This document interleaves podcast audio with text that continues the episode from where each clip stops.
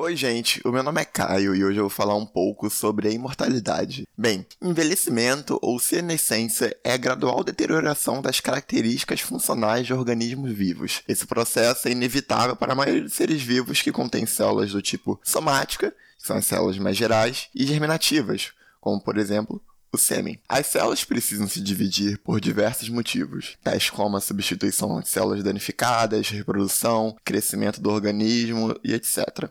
Quando a reprodução celular acontece, as células perdem um pouquinho de DNA que estão na ponta de cada cromossomo. Essas mesmas pontas são protegidas pelos telômeros, ou seja, os telômeros são consumidos no lugar do material genético. O papel dos telômeros é de proteger a pontinha do cromossomo. Então, quando os telômeros são completamente consumidos pela reprodução celular, o próximo a ser deteriorado vai ser o próprio material genético. E para que isso não aconteça, a célula para de se replicar. Então, pensando na imortalidade como simplesmente o ato de não envelhecer naturalmente, para que isso aconteça, precisamos que os telômeros protegessem indefinidamente o material genético, sem serem consumidos. Nesse sentido, animais como o rato topeira pelado aparentam não sofrer os sintomas do envelhecimento quando atingem a vida adulta. Isto é, eles não ficam mais fracos e suscetíveis a doenças. Isso nos leva a uma pergunta: por que eles aparentam não envelhecer, diferentemente de outras espécies, como os humanos? Bom, isso tem a ver com a sua capacidade de reconstruir as extremidades dos seus cromossomos, utilizando uma enzima que permita que eles continuem reconstruindo o telômero, diferentemente dos seres humanos, que o telômero apenas se gasta e não se reconstrói de forma alguma. Quando o corpo humano ainda está sendo formado lá no início da gestação, existem alguns tipos de célula, chamadas células tronco-embrionárias, que mais tarde vão ser transformadas em todos os tipos de células que compõem o corpo humano adulto. Essas células têm a mesma capacidade do que todas as células do rato pelado, isso é, de renovar os seus telômeros. No entanto, a maioria das células tem a sua replicação limitada, como demonstrado no conceito desenvolvido pelo cientista estadunidense Leonard Hayflick. No fenômeno de Hayflick, é observado que a maior parte das células do corpo humano se divide entre 40 e 60 vezes antes de chegar no estágio em que em seus cromossomos não existe mais telômero para proteger o seu material genético. Ok, identificamos que o maior problema para alcançarmos a imortalidade biológica é essa questão do telômero não se renovar. Mas vamos fazer uma hipótese. Vamos supor que não existisse esse problema do telômero ficar menor, menor a cada divisão que a célula faz. Ainda assim, teríamos alguns problemas. Como, por exemplo, o exponencial aumento da chance de um câncer surgir, que por sua vez é o produto de uma divisão celular que resultou em uma mutação no DNA.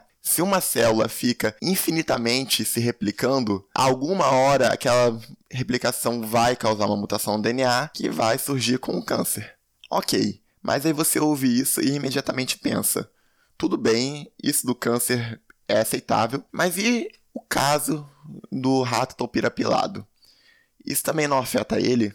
Então, Existem pesquisas que mostram um padrão de raríssimos casos de câncer em populações inteiras desse animal. Sendo aparentemente quase imune ao câncer, isso pode, ou não, estar relacionado à sua maior capacidade de replicação. Pesquisas nessa área ainda estão sendo feitas por todo o mundo. Eu acabei de expor um dos problemas. Ainda surgindo nessa hipótese de, que os telômeros não diminuem a cada divisão celular, há um outro problema. Ao longo de seu funcionamento, as mitocôndrias, que funcionam como a casa de energia da célula, geram radicais livres, que são moléculas com apenas um elétron ou um elétron não emparelhado em seu orbital externo que se acumulando ao longo do tempo, se tiver tempo suficiente, vai acabar destruindo o material genético da célula. E bom, em um ser imortal, tempo definitivamente não é um dos seus problemas. Essa questão dos radicais livres teria um efeito bem mais notável em células que utilizam mais as mitocôndrias ou passam mais por divisões celulares, como a retina do olho e os espermatozoides. Então, em tese, todo humano biologicamente imortal seria cego e estéreo. Além de que seríamos apenas biologicamente imortais. Ou seja, ainda poderíamos morrer por acidentes, como cair de um penhasco, ou por doenças qualquer. Retomando ao ponto, mesmo que a ciência avançasse a ponto de conseguirmos resolver o problema principal, que é o dos telômeros, subproblemas apareceriam cada vez mais e mais. Portanto, chegamos à conclusão de que a imortalidade biológica é um objetivo inalcançável, sendo mais um delírio humano. Uma alternativa viável para a busca da imortalidade seria o transhumanismo, que consiste em misturar o corpo biológico com partes de máquina.